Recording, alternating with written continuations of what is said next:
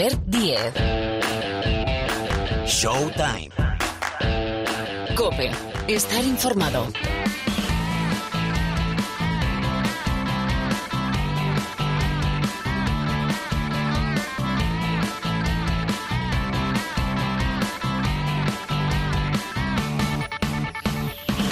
Hola, ¿qué tal? ¿Cómo estáis? Bienvenidos, bienvenidas una semana más aquí al Rincón del Baloncesto de la cadena Cope. Ya suena, ya arranca, ya empieza un nuevo programa de Showtime. Bueno, por delante una hora, yo creo que nos pasamos, pero no pasa nada, una hora más o menos de baloncesto.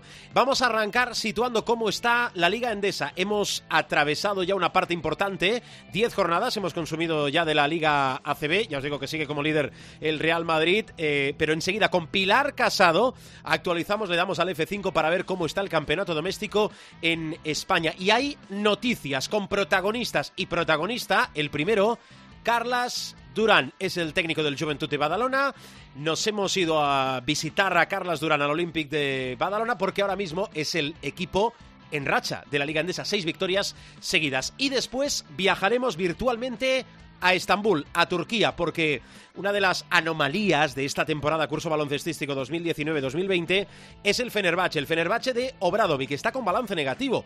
Bueno, solo tres victorias en diez partidos de la Euroliga. Hemos quedado con Izki, con Josep María Izquierdo es, es su, su todo, su mano derecha, su asistente, su amigo. Bueno, después eh, a ver si nos explica el porqué de este mal inicio de temporada en Europa del Fenerbahce. Y ya en la segunda parte del programa, la Euroliga con el momento y el efecto Doncic con Pau Gasol. Le vamos a preguntar a Miguel Ángel Paniagua qué le pasa, si puede volver a jugar o no Pau Gasol. Y la Liga Femenina Andesa, el Supermanager y más historias. Está, como siempre, Marc Paires dirigiendo la nave en la sala de máquinas al micrófono Albert Díez. ¡Dale!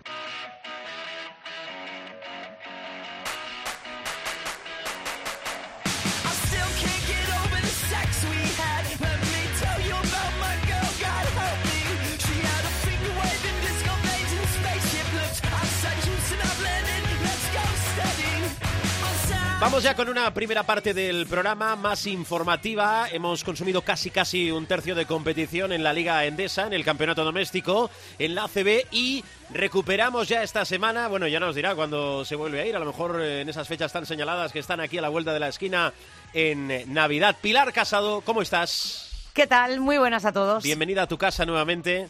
Sigue siendo mi casa, ¿no? Se ¿Por qué nos abandonaste? Pues mira, os abandoné porque eh, tuve la suerte de que, bueno, a través de la Embajada de Estados Unidos en Madrid, eh, del Departamento de Estado eh, americano, eh, organizaba un programa de visitantes internacionales. Eh, un programa que ellos, no es la traducción exacta, no está bien traducido, pero es lo que ellos llaman un programa de empoderamiento de periodistas. Eh, en Estados Unidos, a raíz del éxito de su selección femenina de fútbol y de que eh, Rapino se haya convertido en un icono mundial, eh, pues evidentemente empiezan a darse cuenta de la importancia del deporte femenino, de la del impacto y de la repercusión que está teniendo en la sociedad americana y eh, con 47 periodistas deportivas de todo el mundo, bueno, pues hemos estado visitando todo tipo de instalaciones, he conocido a muchísima gente relacionada con el baloncesto y fuera del baloncesto. Eh, el deporte americano, eh, aún teniendo una gran laguna en la etapa escolar, y cuando digo etapa escolar me refiero a los niños pequeños de 6, 8, 10 años, luego a partir evidentemente tanto de los colegios como de la universidad es un modelo a seguir. Eh, al margen de las grandes ligas eh, hay muchísimo deporte y muy bien trabajado en Estados Unidos y bueno, pues hemos estado haciendo un poquito de todo. He visto hockey hielo, he visto NBA, eh, he visto fútbol, nuestro fútbol. Soccer, que es lo que ellos llaman. Eh, están muy ilusionados, por cierto, con esa eh, Copa del Mundo que van a organizar junto con México y Canadá en el año 2026. Eh, en fin, tres semanas que han dado para muchísimo. ¿eh? He hecho más maletas que nunca en mi vida, niño. Bueno, ya, Oh. ya escucháis cómo eh, hoy falta Parra, que no está Parra en el programa, con lo cual aquí cada uno, excepto algunos, cada uno hace lo que quiere. Bueno, vamos a recuperar las buenas Parra, costumbres. Parra está con curro, creo, ¿no? Parra está con curro, sí. con- Bueno, eh, digo, recuperamos buenas costumbres. Eh, vamos a ponernos al día. Jornada 10, la que hemos dejado atrás de la Liga Endesa. Eh, ¿Con qué nombres, con qué números, qué ha pasado, Casado?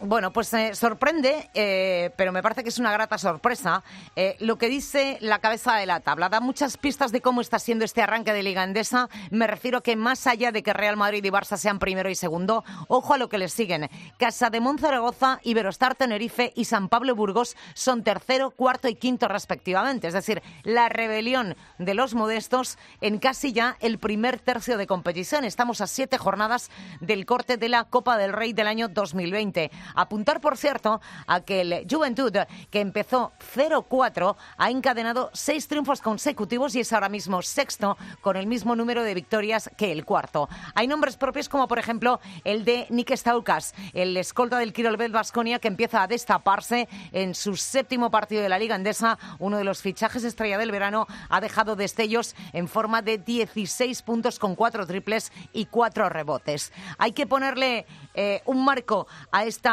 cifra y habló del número de asistencias que Marceliño Huertas consiguió en la victoria frente al Betis. Sumó 15. Es su mejor marca a nivel individual, pero es además un hito histórico en el Iberostar Tenerife, porque eh, bate y además ampliamente el récord de asistencias del club en un partido. Ese récord databa del 15 de mayo del año 2014, cuando Ricardo Uriz sumó 11 frente al Valencia Basket. Es uno de los hombres, evidentemente, de la temporada, me refiero a Shermadini, que se coronó como jugador de la jornada 10. Es la quinta designación en su carrera en la Liga Andesa y el pívot de Liberostar Tenerife realizó un partido muy completo este fin de semana. Anotó 24 puntos, 6 de 11 en tiros de 2, 12 de 15 en tiros libres y 11 rebotes. Añade dos asistencias, una recuperación y sacó la friolera de 11 faltas personales para acabar con un 35 de valoración. Hay que hablar de otro nombre, que es el de Clemen Prepelic. Sigue destacando jornada a jornada con el Juventud de Badalona. En esta ocasión acabó el partido con 29 puntos después de convertir 4 de 5 en tiros de 2, 5 de 10 en triples y 6 de 7 en tiros libres. Ojo porque Prepelic está en una media de 22 puntos por partido. Y no nos vamos a ir tampoco muy lejos en la clasificación porque vamos a hablar del San Pablo Burgos. Es verdad que lo tuvo facilito eh, bajo tableros frente al Movistar Estudiantes, pero hay un nombre propio y es el de Augusto Lima en poco más de 26 minutos, el pívot brasileño fue capaz de capturar un total de 14 rebotes. Y además, cuando se trataba, como digo yo, y cuando más feo se puso el partido, sumó 7 de ellas. Y hablemos de tapones. Mamadou Nang hizo valer su físico en el duelo entre el Betis y el Tenerife. Auténtica pesadilla para el ataque aurinegro y en su buena labor defensiva consiguió evitar en más de una oportunidad las canastas rivales, colocando un total de cuatro tapones. Ha sido un fin de semana, por cierto, en el que eh, hemos estado de celebración, porque el Canarias, sí, sí, el Canarias, es decir, el Tenerife, sumó su partido 500 en la era ACB, aunque el club de San Cristóbal de la Laguna debutó en la máxima categoría del baloncesto español un 17 de octubre de 1981, enfrentándose en su pista a la Salle Barcelona, en era ACB se estrenó el 11 de septiembre de 1983, cuando visitó, fíjate tú, al Ebro Manresa.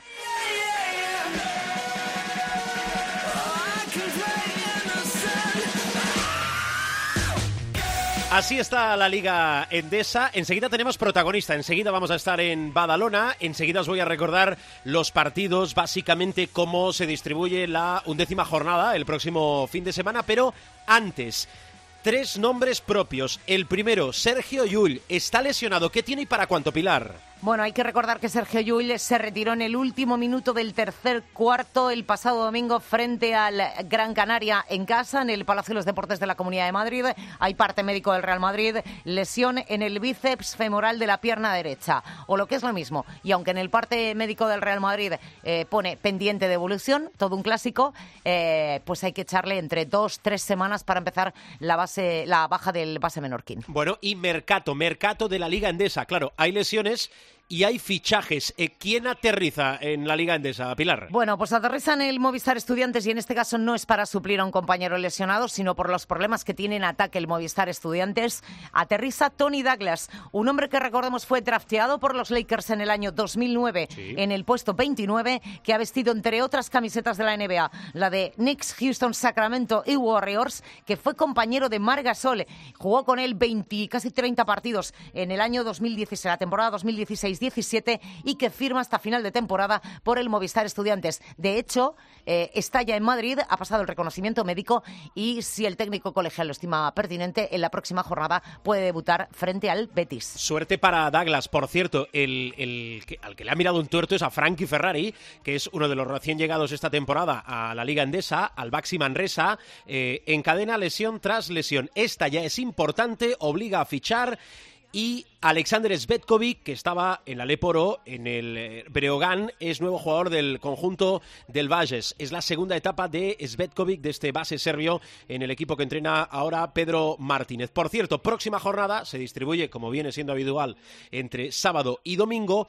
Cuatro partidos se van a ir al sábado. El que abre la competición, bueno, son dos, porque es a la misma hora. Eh, Valencia, eh, Obradoiro y San Pablo Burgos, Unicaja, Málaga, a las seis el sábado. Y cinco encuentros se van al domingo el partido del líder, bonito, bonito, en el Príncipe Felipe, Casa de Monzaragoza, Real Madrid, el domingo a las seis y media. Eh, ¿te, gusta? ¿Te pone algo más de, la jornada, Casado? ¿Algo que destaques que hayas puesto la lupa? O... Que me voy a poner en frente de la tele el sábado y el domingo y me voy a hacer una maratón fantástica. Porque es verdad que sí, que he visto mucha NBA y además a horarios muy razonables. E incluso, bueno, he visto algún partido en directo, pero como digo yo, me hace falta un cursillo acelerado, ¿eh? para ver qué han hecho en tres semanas que me he pirado. Le das al F5 y rápido. F5, em, F5. A ver, antes de irnos a Badalona, em, el preolímpico, preolímpico de las chicas, porque sabéis que después del Mundial de los chicos, clasificación ya para los Juegos Olímpicos de Tokio, que no falta tanto, nuestras chicas, ¿contra quién y dónde se van a jugar esa plaza, ese billete para los Juegos? Bueno, por cierto, al hilo de la selección masculina, eh, Pau está en España, Pau Gasol está en España después de que se hiciera efectiva la cláusula que había en el contrato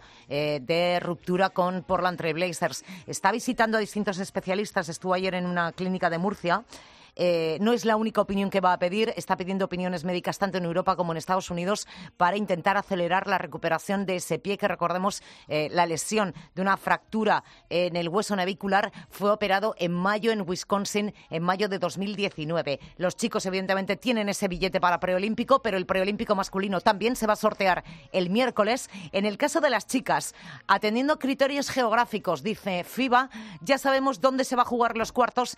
Eh, cuando digo los cuartos digo los dineritos. Eh, la selección de Lucas Mondelo nos va a tocar China, en Foshan la marinera. En fin, bueno, lo que sabemos es que España, merced a sus resultados, está en el bombo 1 junto con Estados Unidos, Australia y Canadá. Por tanto, ninguno de estos tres equipos puede ser rival de España en el preolímpico y nos puede tocar Francia, Serbia, China, Bélgica, Brasil, Nigeria, Gran Bretaña, Corea, Suecia, Puerto Rico, Mozambique. Hay dos africanas en un mismo grupo, ¿vale? Por tanto, eh, eso se plantea o se piensa eh, de cara a que sí haya un equipo africano en los Juegos Olímpicos de Tokio. Cuatro grupos de, de cuatro clasifican tres. Así que así es como va el preolímpico que recordemos se disputa del 6 al 9 de febrero. Del 6 al 9 de febrero, vaya mes de febrero que, nos espera. el masculino no, el masculino sale a acabar las temporadas. Sí, pues el femenino lo han plantado en medio mes de febrero. Sí, sí, que, el masculino iba a ser casi otro problema, porque estaba enganchado, enganchado al final de temporada, pero también al inicio de los Juegos. Con lo cual, suerte, suerte que nos hemos librado de esos. Los preolímpicos masculinos van a ser a finales del mes de junio, creo que es 24-28, 24-29 de junio. Eh, de hecho, la Liga Nacional, la Liga Endesa, el teórico quinto partido de una final se va a disputar el día 12 de junio. Y eso que FIBA habilitó cuatro días más para terminar las ligas nacionales Afortunadamente, ese preolímpico no lo tiene que jugar España, pero sí que puede haber jugadores de la Liga Andesa que estén implicados en ese preolímpico. Porque, claro, los preolímpicos de, eh, masculinos son tremendos, ¿eh? Van a ser tremendos. Bueno, así, así que habrá muchos que se irán por patas. Sí, sí, vamos a ver eh, los emparejamientos, vamos a ver a quién afecta, efectivamente, eh, pero primero vamos a cubrir esta primera parte de la temporada. Nos vamos hasta Badalona. decía Pilar, seis victorias seguidas del Juventud de Badalona. Es uno de los equipos del momento, uno de los equipos que está en mejor forma, una de las mejores rachas ahora mismo tras la derrota del Real Madrid la semana anterior en Miribilla, en la pista del Retabel Bilbao Basket. Nos espera Carlas Durán, el técnico de la Peña.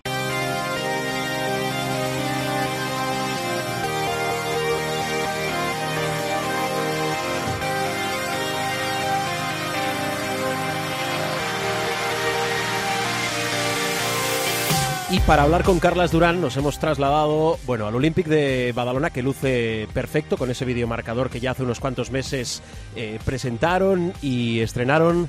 Carlas Durán, técnico del Juventud de Badalona, muy buenas. Muy buenas. Gracias por eh, atendernos, por recibirnos en la que es tu casa. Eh, seis victorias, las seis seguidas. Se empezó con un 0-4. Eh, esto de primera mano, ¿cómo se le explica a la gente? Para hablar de muchas cosas, ¿eh? pero empezar por lo que ha sido este inicio de temporada del Juventud de Badalona. incluso te diría que es pregunta doble para preguntarte si, a mí me lo parece, sois el equipo más en forma ahora mismo de la Liga Andesa. Pregunto. Bueno, empezando por las eh, derrotas, es cierto que nuestro inicio no fue el que esperábamos debido a muchos motivos, supongo también, ¿no? Eh, lesiones de jugadores em, importantes para nosotros, como fue eh, Conor eh, o Xavi, ¿no? Y, ya sin y no y no pensar que no estaba ni Sean ni Simon, ¿no? Em, introducir gente nueva, ¿no? Nosotros veníamos de un año y medio con las ideas muy claras, ¿no? Con jugadores muy importantes que ya no estaban y hemos introducido otros, ¿no? Y, y eso ha tenido un proceso, ¿no? Las seis victorias, bueno, yo creo que es una, no sé, una casualidad también vamos a poner, ¿no? Eh, lo digo porque yo creo que el hecho de jugar competición europea a nosotros nos ha ido bien por ahora, ¿no? Porque en esas 0-4 la competición europea nos em, empezamos a ganar. Y ahí yo creo que el equipo también ganó un poquito de confianza, sobre todo con los jóvenes, ¿no? Y en la primera victoria que conseguimos en la Liga CB contra Estudiantes, bueno, fuimos sumando en una rutina más positiva, ¿no? Entonces yo no sé si somos el equipo más en forma. Eh, yo creo que hay, yo creo que ahora mismo el equipo más en forma es el Real Madrid, por eso es el es el líder, ¿no? Pero sí que creo que tenemos, eh, aparte de, la suerte que a veces también se necesita para ganar, un poquito más de claridad en algunas cosas, ¿no? Eh, pero creo que todavía esto es muy largo, acabamos de empezar y lo que sí estamos contentos porque cada victoria en la Liga CB se está demostrando que es muy importante en el tramo inicial de temporada se produce una situación que, a mí no me parece habitual, aunque yo creo que sí que eh, debería serlo, que es que con, no sé si es un 0-2 o con el mismo 0-4, eh, el club te renueva el contrato. Eso es un gesto que supongo que lo tendríais hablado, pero primero no es habitual, insisto, me parece un gesto de confianza, de creer en lo que se está haciendo. ¿Lo teníais hablado? ¿Te sorprendió? Em, ¿Honra mucho al club esto? No sé, ¿cómo, cómo lo recibiste? Bueno, por un lado es una circunstancia que pasó en ese momento, pero hacía tiempo que el club eh, quería, bueno, quería renovarme y sí que es cierto que yo desde el primer momento, eh, cuando acaba la temporada, que es cuando empezamos a hablar, estaba, bueno, lo tenía también muy claro porque yo me siento muy a gusto aquí, pero mm, tenía que llegar el momento y el momento es verdad que llegó en un mal momento para el equipo, pero fue una circunstancia. ¿Cómo lo valoro? Hombre, lógicamente, personalmente, muy bien y segundo, más que agradecido al club, que lo estoy, eh, por eso cada día intento que el equipo em, trabaje de la mejor manera, eh, estoy muy agradecido porque me siento em, con mucha confianza, ¿no? Me refiero que yo creo que la gente más responsable del club, hablando desde el presidente, el director deportivo o del consejo, eh, creo que, que, está viendo que tiene muy claro lo que ve, ¿no? Un equipo joven, un equipo con mucha gente de la casa y con un estilo de juego que creo que marca muy claro lo que es el Juventud, ¿no? Entonces, eso es lo que, bueno, me gusta más, ¿no? Que, que se sienten muy identificados con lo que hace tiempo que estamos haciendo. Eh, no ha sido un inicio de temporada fácil por aquello de combinar dos competiciones, aunque ahora decías que, eh, bueno, por la dinámica del equipo os ha venido bien la Eurocup, ahora hay un poquito de eh, tregua, por las lesiones que os han acompañado ya desde el inicio de temporada, sobre todo al inicio muchísimas lesiones, que eso entiendo impide la continuidad, el trabajo con todo el grupo. Mm, si te tienen que preguntar quién es el líder de este equipo, hay entrenadores que dicen, soy yo, para quitar presión al equipo. ¿Tiene un líder claro este equipo?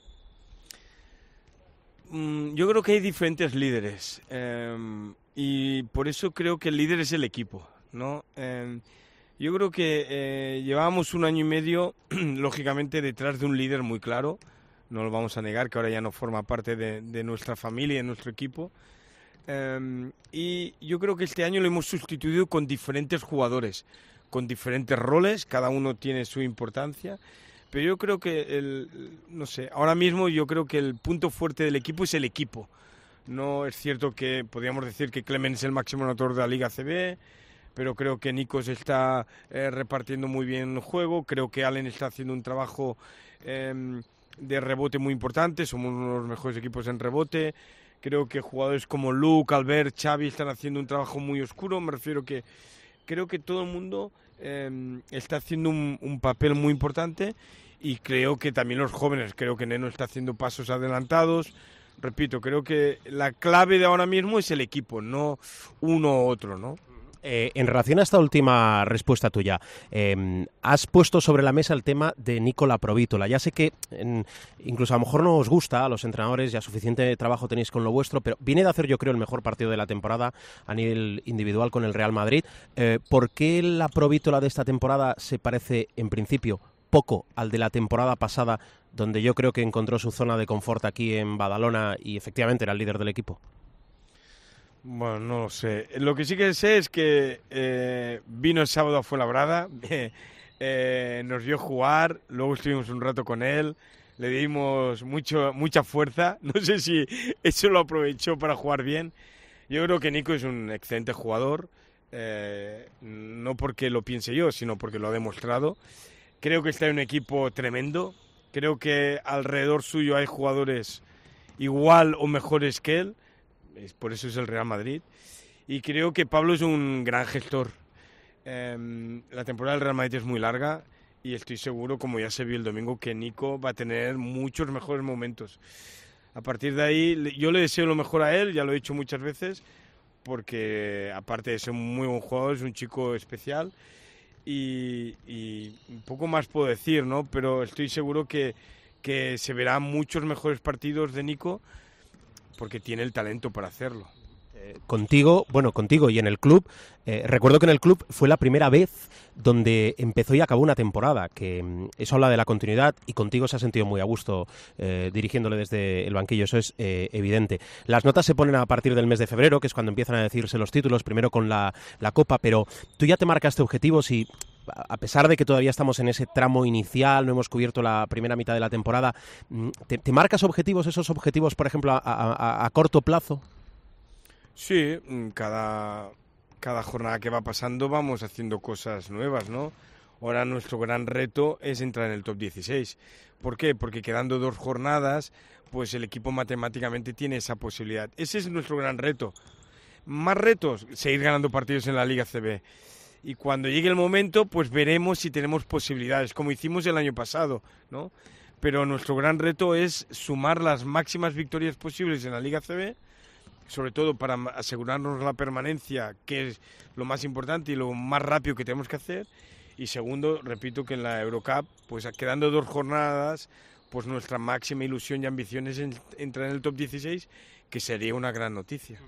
Se nota que la tranquilidad que ha dado eh, a nivel económico y creo que en otras facetas la entrada del accionista de Grifols se nota en, en el club muchísimo, eh, de puertas hacia adentro y de puertas a, hacia afuera. Eh, la gente siempre pide que salga un Ricky Rubio casi cada temporada o un Rudy Fernández sin comparar. Em, ¿Cómo se está trabajando en la cantera y con, eh, con, las piezas que tú tienes en el, en el primer equipo? Por ejemplo, eh, Xavi López Arosti, que viene además de un 2019 espectacular, siendo internacional con España. ¿Cómo va la base? Bueno, yo creo en general la base siempre ha ido bien. Eh, es verdad que hay momentos, eh, o el club ha tenido momentos, ¿no? Momentos de, de, jugadores de máximo nivel, máximo nivel, estrellas, Rudy Ricky, estrellas, Pau Rivas, estrellas, ¿no? Cada año no puedes sacar un, una estrella, ¿no? Dos, el, el, el, nivel económico del club, ¿no? Yo creo que en algunos momentos el club ha tenido que vender por desgracia, ¿no? Pues yo creo que podríamos hablar de Guillem Vives, de Alberto Valde, incluso de Nacho Llobén, ¿no? Jugadores que tenían una, una personalidad muy importante y que por circunstancias, ¿no? Yo creo que abajo ahora mismo no para la máquina, ¿no?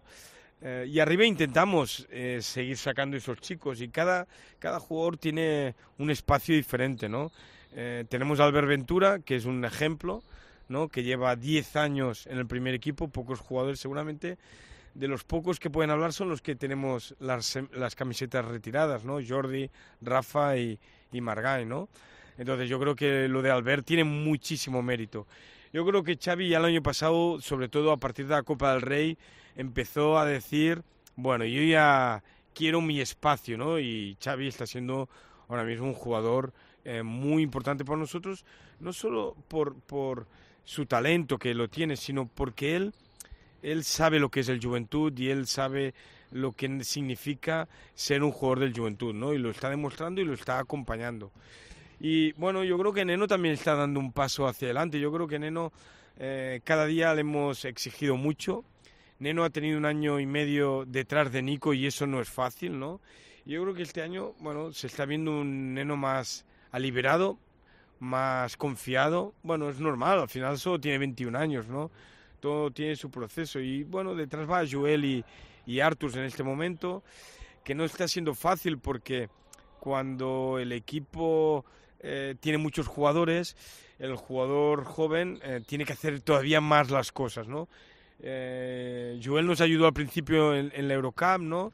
Cuando tuvimos problemas, y yo creo que Arturs eh, no está teniendo mucha suerte con las lesiones, pero los pocos momentos que está teniendo por culpa del entrenador, en ese caso yo, creo que nos está dando mucha energía y yo creo que eh, ya no solo Neno, Xavi, Albert, yo creo que el futuro del club está en muy buenas manos porque tenemos jóvenes eh, con mucho talento, ¿no?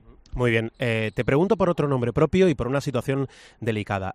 Shaw Dawson, que desgraciadamente eh, está casi un año de baja, casi nueve meses de baja, eh, vuelve y, mira que es mala fortuna, ¿eh? porque las lesiones nunca, nunca vienen bien, eso de las lesiones nunca acompañan, no, las lesiones nunca son buenas, hay que apartarlas. Pero el día que vuelve se lesiona y además se lesiona grave, se, se rompe. Te pregunto, ¿cómo vivisteis eso? Y entiéndeme la pregunta, em, ¿se precipitó el regreso por necesidades del equipo? Tristeza, no sé, yo no, nunca he tenido esta lesión, pero me dolió mucho. No solo por, por él, que es un jugador del equipo, sino para él como pers- personalmente, ¿no? Yo creo que Sean es un chico que, aparte de su talento, nos daba una energía, eh, tiene alegría. Yo creo que él ha entendido que le costó, ha entendido muy bien lo que queremos y lo que somos, ¿no? Entonces es un chico muy implicado en un club poco diferente. Cada club tiene sus circunstancias y yo creo que él entendió muy bien y se sentía muy a gusto. Entonces fue durísimo. Por otro lado, no, no tengo la sensación que nos precipitamos, todo lo contrario. Yo creo que eh, seguimos el proceso lógico de un jugador lesionado. Eh, no tengo la sensación ni que desde el cuerpo médico ni desde la parte del preparador físico, incluso el jugador, me acuerdo que por la mañana él tenía molestias y antes del partido, pues bueno, yo directamente con él le pregunté, eh, Sean, ¿cómo estás? Bien, bien, bien. Digo, pero escucha, si estás regular, eh, el domingo hay otro partido, jugamos contra Obradoiro. Y si no hay otro partido, me refiero que, no, no, no, yo quiero jugar, ¿no? Bueno, ahora es fácil criticarnos o decirnos, "Ay, si hubiéramos podido esperar 10 días, con que es una lesión que también es de mala suerte, me refiero, se lo hizo totalmente solo y le intentó arrancar. Yo creo que mm, lo que sí tengo claro es que Sean eh, lo queremos. Eh, y lo que le ha pasado es una desgracia. Ahora pensar que es culpa de uno o de otro, bueno, es una circunstancia que en el deporte a veces, pues eh, con él ha sido muy injusto, ¿no? Porque, bueno, viene de dos lesiones totalmente involuntarias. Lo queremos para la temporada que viene. Bueno, me refiero que lo queremos de que es un chico querido en el, en el vestuario y en el banquillo. El año que viene no lo sé, no depende de mí. Eh, Lo que sí que sí sé es si eh, pensamos eh, y sabemos que Sean el año que viene va a poder competir perfectamente y si pensamos, y, y en eso incluyo a Sean, que la ilusión es seguir juntos, creo que es un jugador con mucho talento que el Juventud es un equipo afortunado si él quiere seguir jugando con nosotros.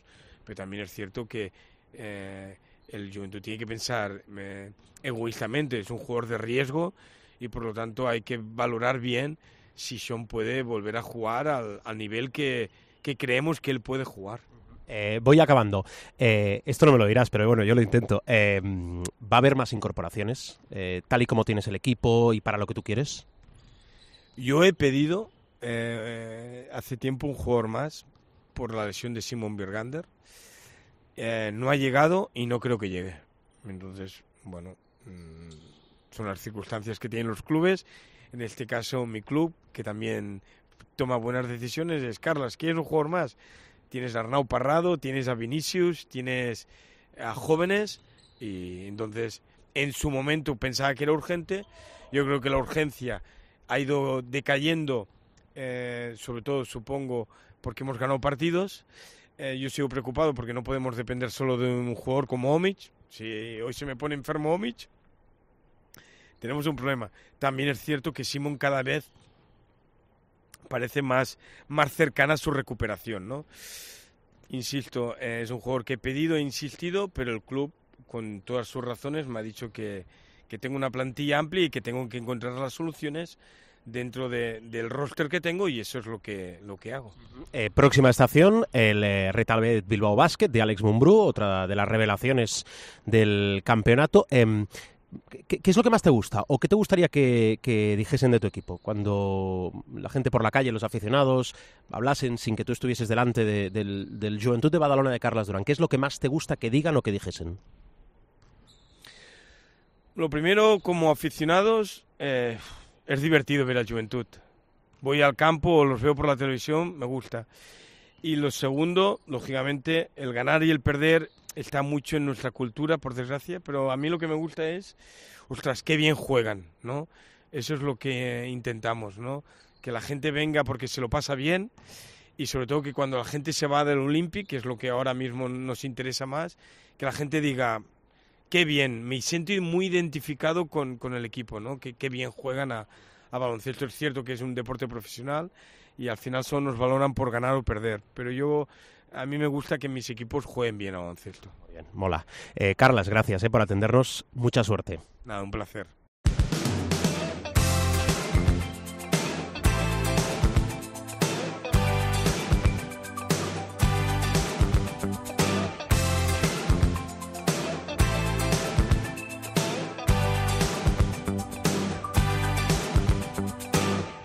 Buenos minutos que hemos compartido con Carlas Durán, el técnico del Juventud de Badalona, y antes de saludar a Miguel Ángel Paniagua, a nuestro profesor, otro protagonista de la Euroliga. Bueno, de todo, pero de la Euroliga sobre todo, donde hemos completado ya esa segunda de las siete semanas con doble jornada que tiene la máxima competición continental. Recordad que la Eurocup se toma una tregua, ¿eh? Hasta el 10-11 de diciembre.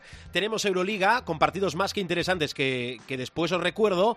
Antes os digo cómo está la clasificación después de 10 jornadas. Tramo importante ya el que se ha completado 8 y 2 victorias derrotas para el Barça, líder de la competición, mismo balance que el Anadolu Efes. Está el Real Madrid tercero con 7 y 3 y fuera de esa zona de privilegio, es decir, del top 8, eh, posiciones que dan derecho a disputar el playoff previo a la final a 4, encontramos al Kirolbet Basconia con 5 y 5 y al Valencia Basket con 4 y 6. El conjunto de Jaume Ponsarnau que poco a poco parece que va asomando la cabeza, que va resurgiendo en esta Euroliga 2019-2020. Precisamente el Valencia va a ser el primero de los españoles, va a ser el jueves en atacar esta jornada número 11, Estrella Roja Valencia. Recordad también que tenemos también el eh, jueves ese encuentro más que interesante entre el Panathinaikos y el Kirolbet Basket. Ya mirando la jornada del viernes, tenemos un Zenit Real Madrid y partidazo en el Palau Blaugrana también el viernes para cerrar la jornada número 11 Barcelona CSK de Moscú Barcelona contra el vigente campeón de Europa. Y ahora nos vamos a Estambul, nos esperan nos esperan los del Fenerbahce. Eh, vamos a, hasta Estambul, a Turquía. José María Izquierdo es el asistente de Zelko Obradovic en el Fener. Bueno, es su amigo, su mano derecha. Eh, José María, hola, ¿qué tal? Muy buenas. Hola, muy buenas, ¿qué tal? ¿Me he dejado algo? Eh, ¿Ayudante, amigo, mano derecha? no sé, no sé. eso de momento sí, sí, sí, todo, todo eso es correcto. Todo eso es correcto. Bueno, al final lo vuestro tiene mucho mérito, ¿eh? Porque fíjate que las relaciones, relaciones humanas, al final generan un desgaste. Pero vosotros, bueno, ¿cuánto tiempo eh, lleváis conviviendo juntos? directa e indirectamente. Bueno, nos conocimos en el 93 cuando él vino a Badalona y desde entonces mantuvimos la, la relación.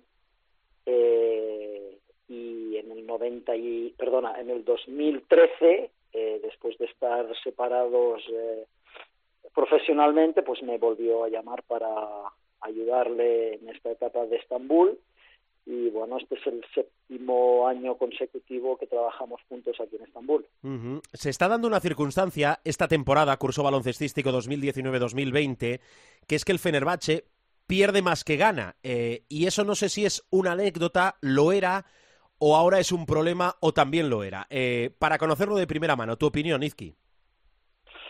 Bien, eh, perdemos más que ganamos en Euroliga, es cierto, en, Liga en Liga Turca no es así porque hemos perdido solo un partido. Mm. y esto tiene pues varias explicaciones.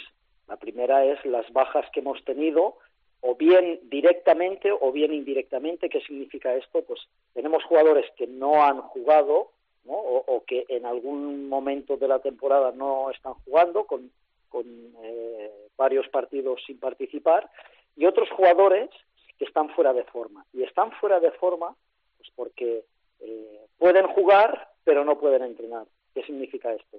que hacen un esfuerzo de un día para el partido, pero después tienen que estar dos o tres días parados porque sus problemas en la rodilla, en el tobillo, donde sea, se agravan. Entonces es el, el, pez que se muerde la cola. Eh, eh, juegan, no entrenan, no mejoran, no mejoramos como equipo, pero juegan. Entonces, eh, esta es la cadena que estamos siguiendo.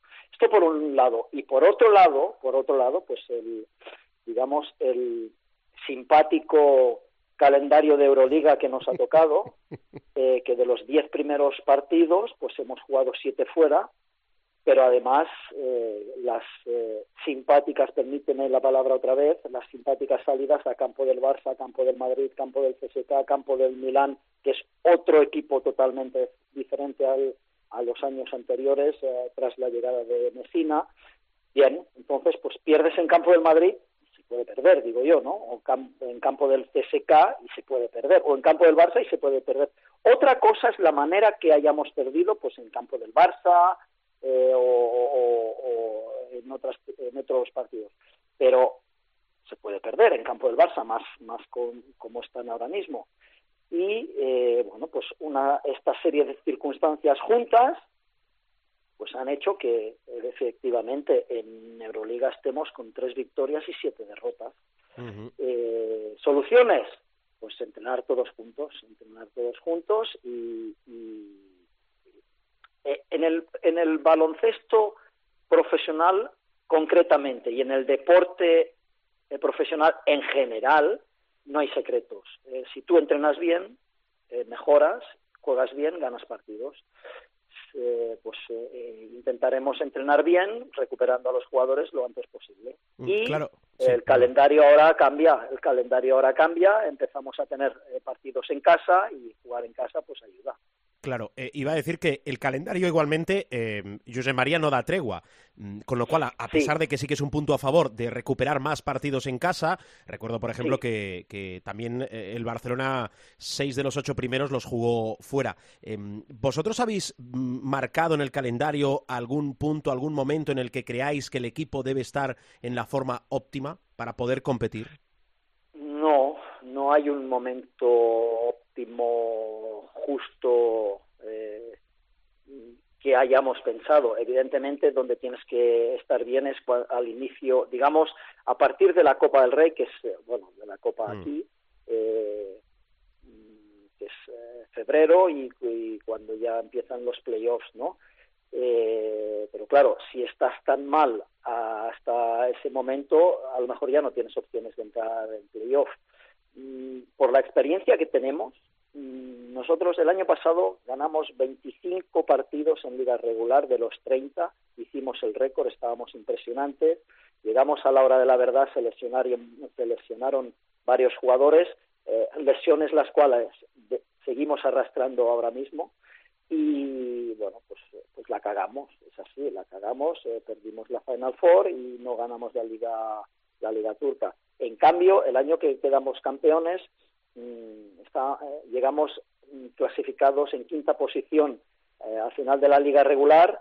Eh, tuvimos el playoff de cuartos contra Panathinaikos fuera, los arrasamos 3-0 y ganamos la, la Final Four eh, jugando muy buen baloncesto. Eh, la hora de la verdad es más adelante, pero tienes que estar bien ahora para, para no, no llegar demasiado tarde. Claro, eh, insisto, la llamada es porque se produce una situación atípica, aunque quiero recordar que este Fenerbahce, con José María Izquierdo, con Celco Bradovic al frente, eh, lleva eh, cinco temporadas clasificándose de forma consecutiva para la final a cuatro de la Euroliga. Em, dos temas, la confianza en Celco y, y, en ti, es decir, en Celco y en su equipo, por parte del club es total, ¿sigue siendo máxima? Sí, sí, sí, es así. de hecho, siempre, siempre que hemos hablado con eh, directivos o incluso el presidente nos lo ha hecho saber.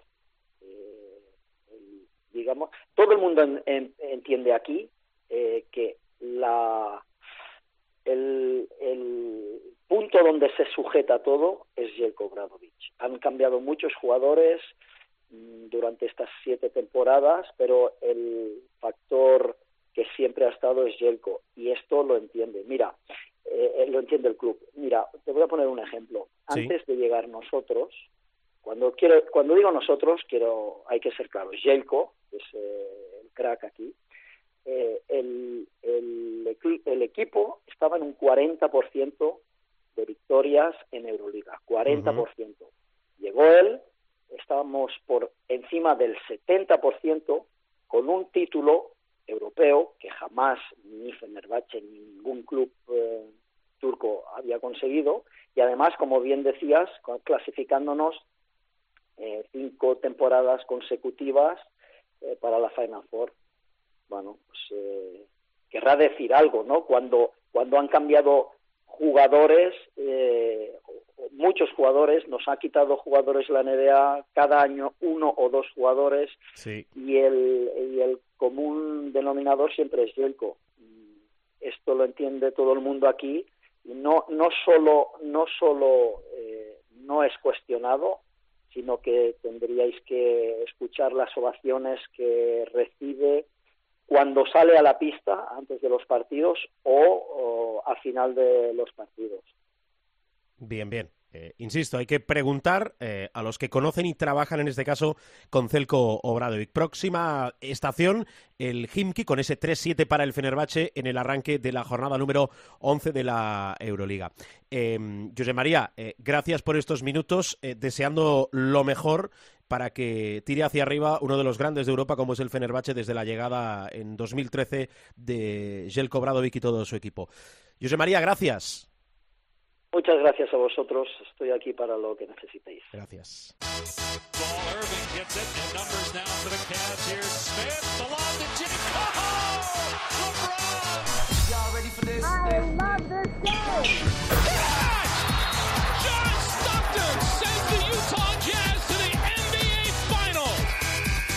Ahí tienen a Gasol con ganas de jugársela.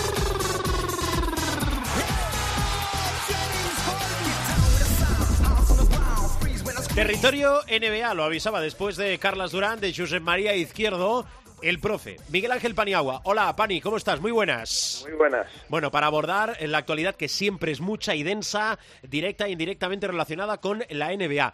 Eh, profe, eh, vamos a atacar primero por Pau Gasol, que quiero recordarlo. Eh, ¿El término concreto sería cortado por Portland? Bueno, según los expertos lingüistas, uh, cuando decimos cortado, erramos mucho, ¿no? Así que diríamos que eh, le han dejado en libertad, es decir, han rescindido el contrato y por lo tanto es un jugador libre. Mm, por la lesión, eh, recordad, ahora veníamos apuntándolo también con eh, Pilar en ese pie izquierdo. Esta lesión, tú además, justo la semana pasada recuerdo que destacabas esa buena relación con Terry Stotts. ¿Hacia dónde va a ir? ¿Cómo puede evolucionar? ¿Qué se dice en Portland? ¿Qué se sabe del entorno de, de, Pau? Porque en el horizonte, también por una cuestión de edad, está ese punto y final en la carrera de Pau. ¿Tú crees que va a poder volver a jugar? Mm, yo creo que con Portland no. Ojalá pueda volver a jugar, ¿no? En general, pero creo que con Portland no. Portland da por amortizado el, tema. Es verdad que ahora mismo no tienen, a día de hoy, según hablamos, no tienen las 15 fichas, tienen 14 por lo tanto queda un hueco libre pero no se espera en Portland que, que ese hueco lo llene Pau, ¿no? Primero por el alcance de la lesión y segundo porque incluso si, si se recuperara, Portland no tiene en el horizonte factible, ¿no? Eh, todo es posible, pero no no lo ve factible a día de hoy el entrar en playoffs, por lo tanto estamos hablando de una temporada muy corta y estaríamos hablando de que Portland acaba este curso en abril. Por lo tanto, eh, las noticias que tengo de allí es que no contemplan la posibilidad de que Pau retorne a las canchas como jugador. Sí le han pedido, eh, dado que le han pagado la parte proporcional del contrato que le correspondía hasta ahora y es un contrato garantizado, que mm, puede quedarse a trabajar, eh, digamos, como entrenador eh, pues de hombres altos, eh, un poco en el staff técnico, ¿no? Pero eso es más, o, yo creo que un deseo de la propiedad que una realidad. Pero bueno, él tiene allí las puertas abiertas, no es un jugador, como sabes, y una persona extraordinaria y ahí pues todo el mundo tiene buenas palabras para él. La lástima es que lógicamente su lesión, como sabemos, pues no, no ha curado al ritmo que, que querían las dos partes, particularmente Portland, que, como ya dijimos ah, anteriormente, se reservó la posibilidad de que si esa lesión no evolucionaba, pudieran dejarle en libertad y, y así ha sido. Mm, yo creo que el escenario más factible, y casi te iba a decir el que todos divisamos, y esperemos que sea así, es que Pau esté recuperado para los Juegos Olímpicos. Y veremos si ese no es el punto y final a la trayectoria profesional en el baloncesto de Pau. Bueno, primero de todo, ojalá eh, se cure de la lesión. Eso por encima de todo, ¿no? Y segundo, si puede llegar a los Juegos Olímpicos, pues fenomenal. Eh, yo le llevaría. Eh, ayer hablaba además con, con gente importante de, de los que tienen que tomar este tipo de decisiones sobre el tema. Yo le llevaría sí o sí, es decir, si está medianamente sano, eh, yo le llevaría, porque ya no es tanto que juegue 5, 10, 15, 20, 25 minutos, 30, eh, sino su presencia. Claro, el pegamento para el grupo. Eso es, eso es. Eh, no olvidemos que Pau Gasol es el mejor jugador español de todos los tiempos, lo que ha dado al baloncesto español, incluso estando en la NBA, por supuesto en la selección nacional, que no deja de ser parte del kilometraje que el muchacho lleva encima, ¿no? O que el hombre lleva encima, mejor dicho. Eh, eh, la selección, o sea, en la temporada NBA es durísima. Cuando Pau sale de Memphis, o cuando Memphis, ya cuando Memphis empieza a ser un equipo de playoff, pero luego particularmente en los Lakers y en el resto de equipos que ha estado, prácticamente ha jugado playoffs todos los años. Luego le tienes que sumar la selección nacional, eso es una barbaridad cada año y así, claro, pues uh, se producen las fracturas de estrés y tal, pero esto nos da una idea de lo mucho que ha dado Pau al baloncesto español y yo creo que con que esté medianamente bien, yo le llevaría.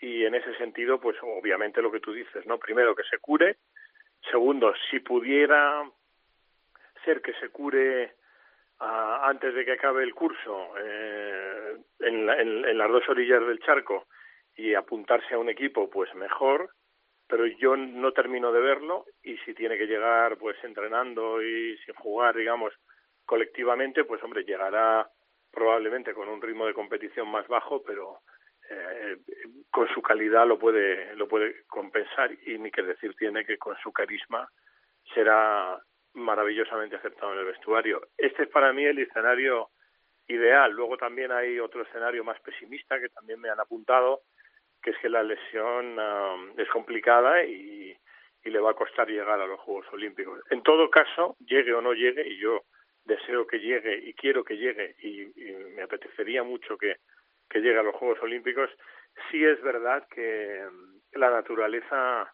muchas veces te empuja, ¿no? Y te empuja fuera del escenario. Y yo creo que alargar más eh, la carrera, um, bueno, él, él, es libre, por supuesto, y puede hacer lo que quiera porque se lo ha ganado y es su derecho, ¿no? Pero a mí me gustaría que se retirara eh, en los Juegos Olímpicos, a ser posible con una medalla, ese para mí sería el escenario ideal, y si se produce eso yo no veo una salida mejor, uh, porque la alternativa que es uh, fichar un año en el Barça, pues está muy bien, ¿no?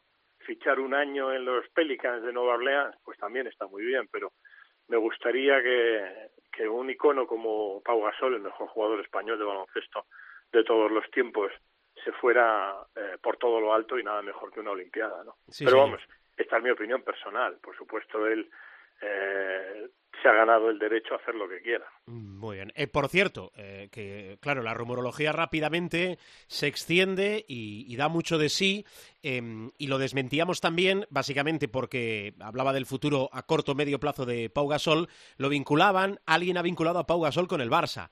Ahora mismo, digo, lo desmentíamos, no por desmentir informaciones periodísticas, sino por explicar cuál es la situación, que Pau Gasol se vaya a incorporar a la disciplina del conjunto azulgrana. Básicamente porque el Barça eh, ni está interesado ni se lo ha planteado. Otra cosa muy diferente es que las instalaciones del Fútbol Club Barcelona, si Pau lo cree conveniente, puedan servir para recuperarse y que una vez pasada esta temporada, el futuro de Pau Gasol se pueda vincular al Barça. Pero lo que es a corto medio plazo, en absoluto. Sí, yo tengo exactamente la, la misma información contrastada como la tienes tú, que es información muy fidedigna y, es así como tú dices, exactamente. Bueno, a ver, eh, más cosas. Eh, Luka Doncic, que, que, no para de crecer, que viene de, ser escogido eh, jugador de la semana en la conferencia oeste, claro, con Dallas. se están dando cabezazos en, en, Sacramento porque es de, es de aquellos, casi te diría denominarlo robo del draft, pero bueno, al final fue Sacramento el que, el que lo cedió. Sí, y además ayer nos desayunábamos con una noticia extremadamente rara, ¿no? Y es que gran parte de la motivación de no elegir Sacramento a, a Luka Doncic era porque Divac no tiene una buena relación con el padre. Como si el padre de Luka Doncic fuera el padre de, los Bulls. De los ¿no? estaban pensando lo mismo. y tal. No, tiene nada que ver. O sea, eh, gran parte de lo que es Luka Doncic, eh, como jugador y como persona, se lo debe precisamente a su padre, que no olvidemos es entrenador de baloncesto, que es verdad que tiene algunas similitudes curriculares con el padre de los Ball, pero ahí acaba toda la similitud, es decir, no tiene absolutamente nada que ver. O sea, la cabeza que tiene Luka Doncic es porque su familia, padre, madre y, y resto de familia, es una familia que está, que le ha protegido, que ha sabido elegir en cada momento lo, lo que era mejor para él, y por supuesto lo que era mejor para él era el Real Madrid, donde se ha desarrollado como jugador, luego el cuerpo técnico, Pablo Lasso y su cuerpo técnico han trabajado con él, los entrenadores de cantera también. Entonces todo eso, eh, sumado, ha creado este, entre comillas, monstruo que tenemos ahora en la NBA. Pero bueno, centrándome en lo que dices de Sacramento, yo creo que ya lo dijimos, Rubén y yo, en, en su momento y lo hablamos. Eh, y además lo anticipábamos, eh, particularmente yo, ¿no? Aunque odio autocitarme, yo os decía, Sacramento no va a ir a por él, a pesar de que vinieron a entrevistarse con él el propietario, Divac y otro miembro del staff que ahora no me acuerdo, es uno rubio, le conozco de vista, pero no te sé decir quién es, porque coincidimos en, en un conocido restaurante madrileño, ¿no? Cuando estaban, digamos, haciéndole la venta, pero luego surgió eh, la noticia eh, y la comentamos aquí casi un mes antes del draft, me acuerdo perfectamente, y tú te acordarás, que, que decía que Sacramento, o sea, teníamos muy claro que Phoenix, casi condicionado por un montón de razones, iba a elegir a, de, a DeAndre Ayton, héroe local, líder de la Universidad de Arizona, eh, estaba cantado, ¿no? Pero el número dos eh, es una decisión técnica. Lo que ya me parece de traca, ya, ya es una decisión técnica controvertida y como tú muy bien dices, para mí cada vez se va haciendo más similar a los Portland Trail Blazers y Sam Bowie dejando pasar a Michael Jordan, ¿no? Pero ya si me atribuyes, o sea, el hecho de tomar una decisión tan trascendental con un jugador que puede ser tan trascendental en el presente y en el futuro de la NBA, sobre todo en el futuro, ¿no? Para una franquicia como Sacramento, en que tu presidente de operaciones, Vlade Divac, tome esa decisión de, de, no elegir al jugador en virtud de que se lleva mal con su papá, me parece, vamos, si, si hubiera un atisbo de verdad, que me consta que, que no está claro, es decir, no, no se sabe si es verdad o no, pero está más cerca de que sea un bulo, porque es que si no es un bulo, si es realidad, y tomas una decisión así, Vlade si yo fuera Vivek Ranadive, el propietario de Sacramento, tendría ya la hoja rosa de despido. Es decir, tú no puedes tomar nunca jamás una decisión de este calibre en función de que te caiga bien o mal el papá. Otra cosa es que el papá fuera comprobadamente destructivo, ¿no? Como es el caso del padre de los Ball, es decir, un tío que se inventa unas zapatillas, que habla de, eh, de cómo tiene que dirigir los Lakers la carrera de su hijo, que se mete en tareas de entrenador, pero es que el padre de Luka Doncic, vamos, que yo sepa, eh, eh, es al contrario, ¿no? Y por las referencias que tengo de él, no le conozco en persona, pero tengo unas referencias buenísimas del padre. Dicho esto, Sacramento, como tú bien dices, tiene toda la pinta de que se va a arrepentir por los siglos de los siglos. Sí, es así. Bueno, en referencias de, cómo está la liga, más allá de aquello de vayan a ver, sigan eh, viendo jugar a Luka Doncic noche tras noche, madrugada tras madrugada, los Lakers están 15-2, victorias, derrotas, firmando el mejor arranque en la última década. En la otra conferencia, es decir, del oeste al este, encontramos con la mejor marca a Milwaukee, los Bucks que están con 14-3, eh, vienen de uno de los partidos destacados, es eh, el que en el ATT Center ha enfrentado a San Antonio y a Los Ángeles.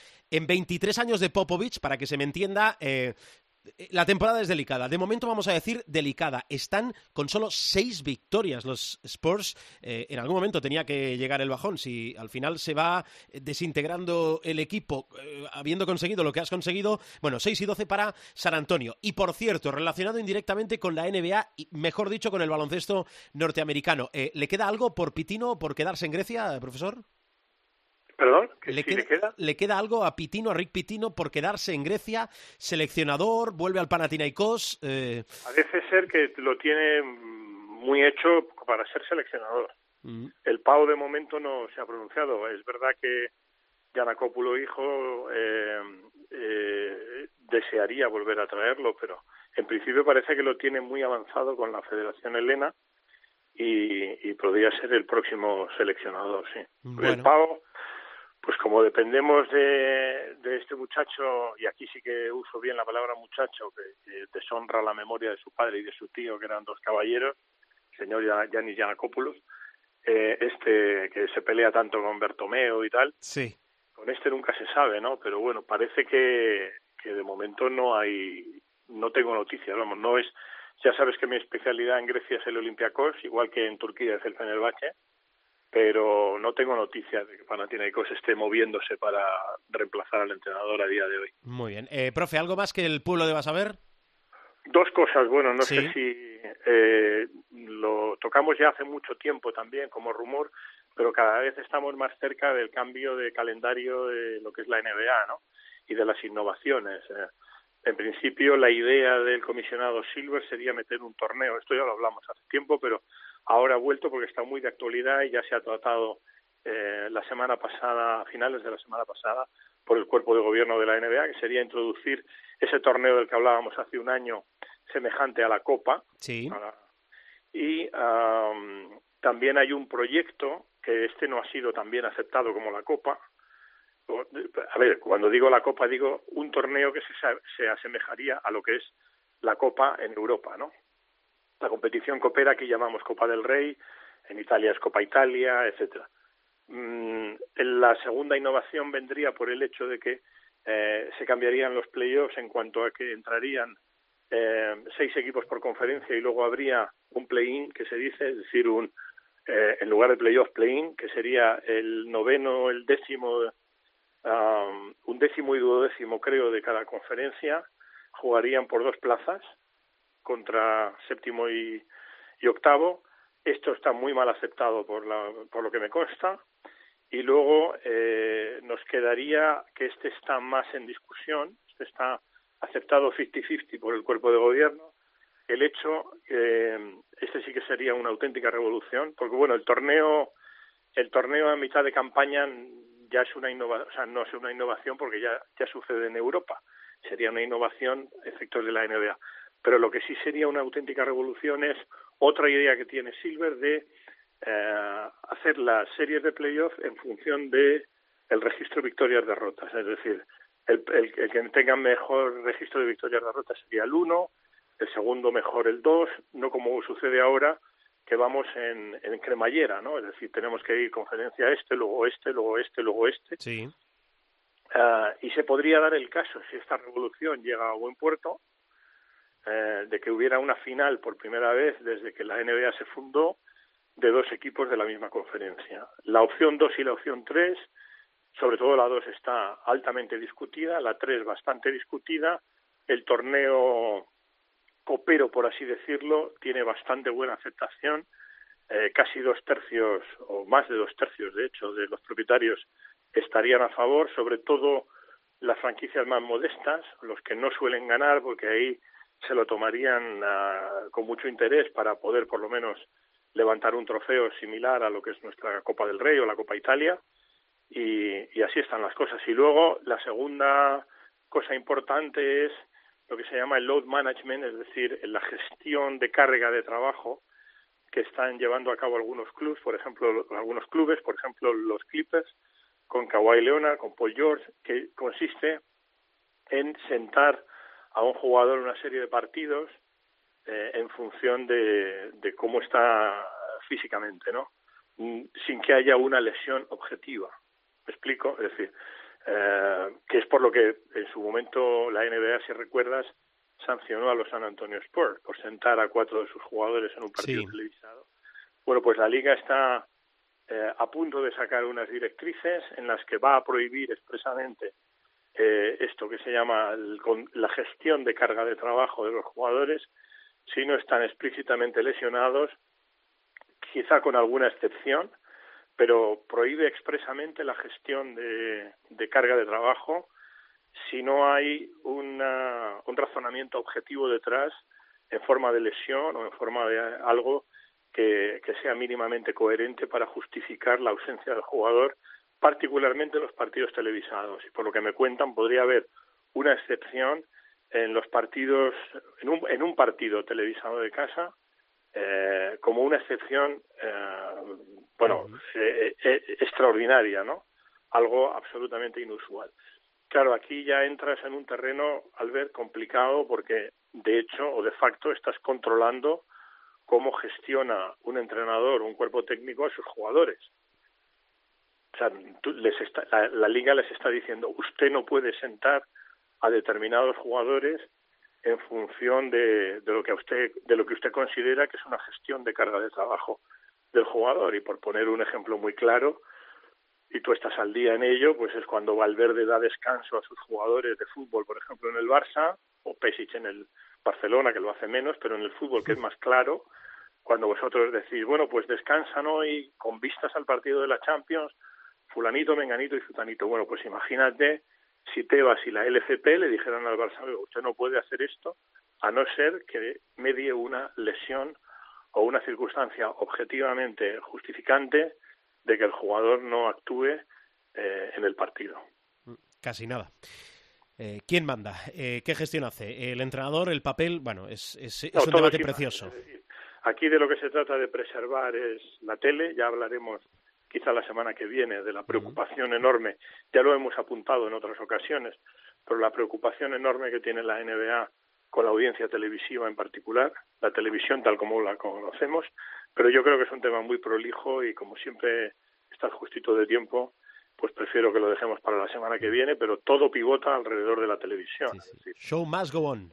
Claro, no puede, lo que viene a decirle, usted no puede sentar a sus jugadores y mucho menos a los importantes ante un partido televisado, dado que se televisan todos, pues a lo mejor hay alguna excepción, pero en principio la liga no está favorable a que, por ponerte un ejemplo, que Kawhi Leonard juegue un partido, o sea, dos partidos sí y uno no, por ponerte un ejemplo, ¿no? Claro.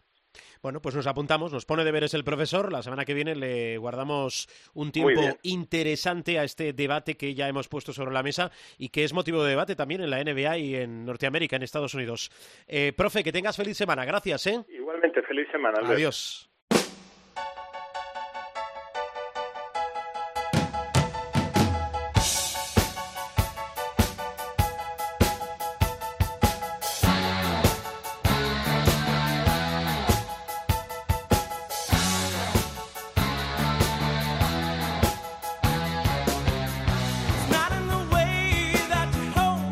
Esto para la parte final del programa mola mucho. Esto es muy ochentero. Hola Gil, José Luis, muy buenas. Muy buenas. ¿Qué sí, tal? Sí, sí, sí, ochentero total. eh, Toto, bueno, un- un- una de las referencias de la, de la década. Pero bueno, tampoco... va, va, venga, compramos. Capítulo de baloncesto femenino, Liga Femenina Endesa, jornada 9. Cuando ¿Qué nos deja? capítulo me has, me has asustado. No. No, veníamos de una, de una jornada eh, dura, ¿eh? Con las derrotas de Perfumerías y de Spar City Lifun y Girona. Sí. Hombre, hay que decir que Antes sido- del parón, sí. Efectivamente, antes del doble compromiso frente a Francia. Esta ha sido una jornada un poco más, más relajada. En vez de revolución ha habido revolucioncilla, ¿eh? Porque, sí, hombre, han perdido Valencia y Cadilaseo, cuarto Que y también es noticia. que también es que también es noticia. O sea que repasamos. Hombre, eh, Girona no se autoconcedió ni un eh, respiro ante Extremadura. ¿eh? El marcador lo dice todo.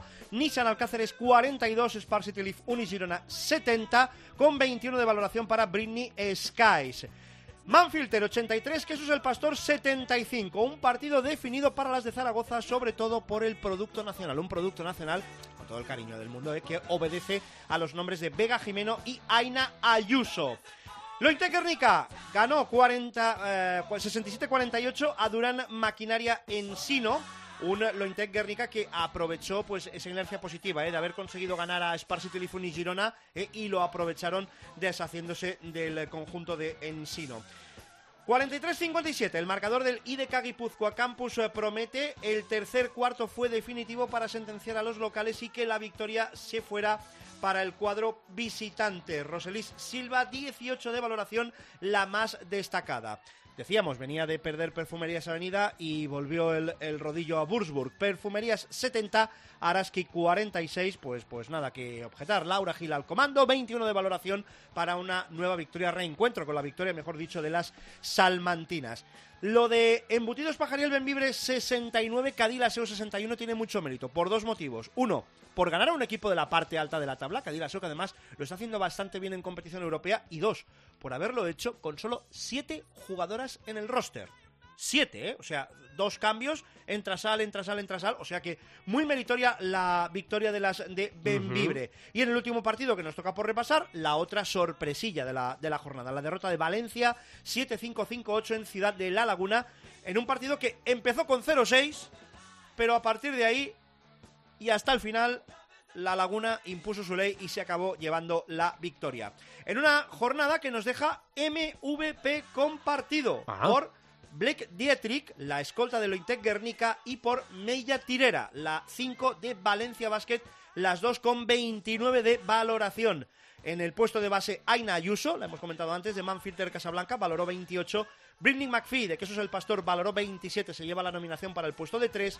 Y en el 4, en el ala pivot, Tanaya Atkinson, de Ciudad de La Laguna, con sus 24 de valoración, pues entra en ese roster destacado de la semana. Los horarios, eh, la jornada número 10, los emparejamientos 30 de noviembre, 1 de diciembre. Para el 30 de noviembre se van el Cadilaseu Guipúzcoa, el Durán Maquinaria Ensino, Nissan Alcáceres Extremadura y el Araski Vizcaya. Para el 1 de diciembre, Valencia Benvibre, Quesos el Pastor, Ciudad de la Laguna Tenerife, Spar City Lifun y Girona, Manfilter Casablanca y Campus Promete Perfumerías Avenida. Así está la Liga Femenina Endesa. Ahora. Bien, bien, lo escucharemos de aquí un poquito, pero ahora Supermanager. No hemos parado, ¿eh? Bien.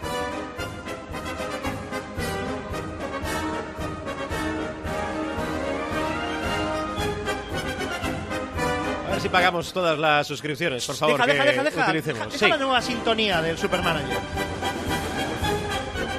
Esto es por obra y gracia tuya, Sí, compinchado con el teclas, ¿no? sí, un pequeño golpe de estado. Bien. Si le quieres llamar rebelión, llámale rebelión, en toda la regla. Bueno, Supermanager, ¿No me eh, preguntas recordad- el motivo, el por qué? Eh, Espero que me lo expliques. Esto es música clásica. Sí. Es una composición de Julius Futskich Ajá. que se llama El desfile de los gladiadores. Ah, mira, qué interesante. Pero cuando tú escuchas esta música, ¿qué te viene a la cabeza? A mí me viene el concierto de primero de año. No, no, porque esos son Que me encanta. Son valses. Strauss, ¿qué te viene Ah. a la cabeza? Esto, pues no sé, um, clásicos, eh, guerreros, no sé. No- ¿Nos la podemos llevar a, a- arriba a Paires otra vez desde, desde el arranque a ver si el director cae? A ver si, si- A ver. si- a ver a A le ver. suena esta música. Vamos a ponerlo.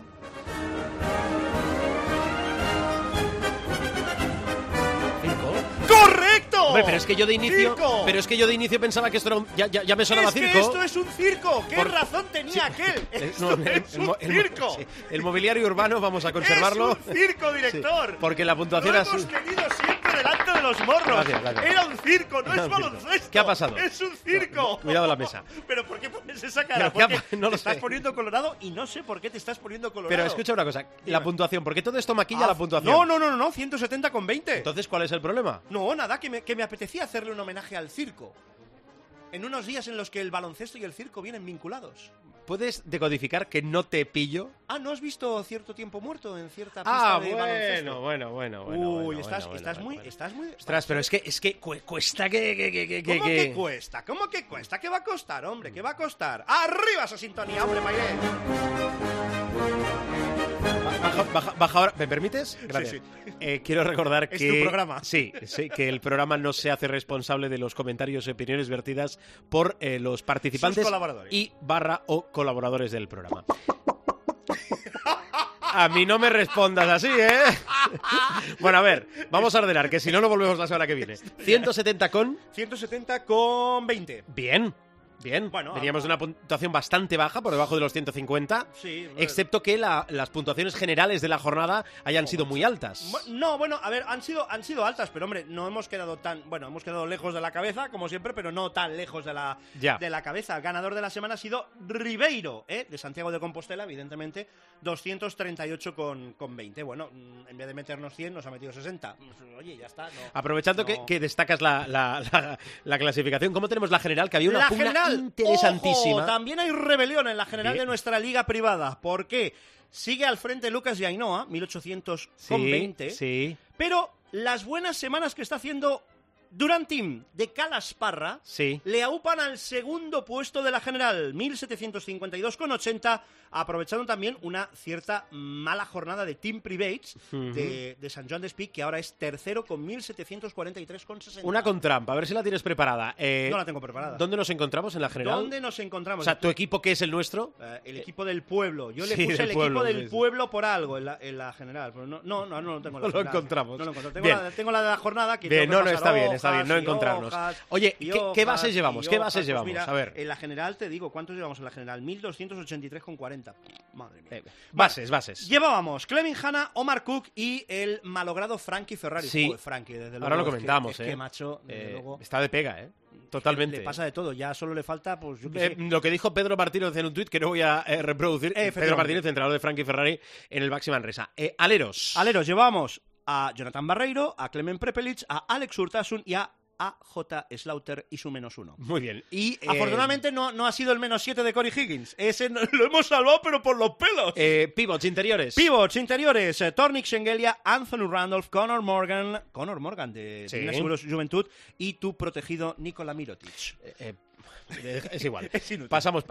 dice cualquier cosa, es igual. ¡Cambios! momento. Ah. Quiero recordar, hay jornada de Euroliga, no hay jornada de Eurocup. Él por lo aquello, recuerda. Por aquello de los descansos y de eh, poder entrenar mucho más que jugar, que eso eh, siempre es importante e Sí, interesante. A la vista, cambios. Cambios. Entra un clásico. Brandon Davis. Se va Conor Morgan. Aprovechamos todavía el broker Muy buen de- partido de... Brandon Davis en Murcia. Muy buena temporada de Rambo Davis, a la sombra de Mirotic, ahora hablando en serio, a la sombra de Mirotic y a la sombra de otros eh, jugadores del Barça con un poquito Tomic, más de, de nombre. antes, menos minutaje. Pero bien. Rambo Davis es un clásico y por eso eh, hemos ya conseguido aprovechar que entre en nuestro equipo. En aleros eh, se marcha eh, AJ Slaughter y su menos uno. ¿Cómo castigas los negativos? Por supuesto, porque me estropean todos los promedios y todas las tablas. A- y entra, a ti a todos. Y entra Mar García, que está en broker negativo, con 334.000 Muy buena temporada de Mar García. En Y además nos da cajita para eh, cubrir la salida de Frankie Ferrari. Obligada y- y por ahí- lesión. correcto, y poner ahí un base de garantías. El base de garantías era Sergio Llull. Pero se ha lesionado. Efectivamente, con lo cual tenemos que pensar qué vamos a hacer ahí, porque no... Aquí se van a romper bastantes equipos. Aquí, bueno, es un cambio, vas a un cambio forzado ya, o sea que, y ya margen de maniobra, pues tampoco es que haya mucho por ahí arriba, porque los bases buenos ya están eh, millón largo y nos quedaría un milloncito corto para, para cubrir a Frankie Ferrari. Bueno, así está el supermanager. Em, nos vamos.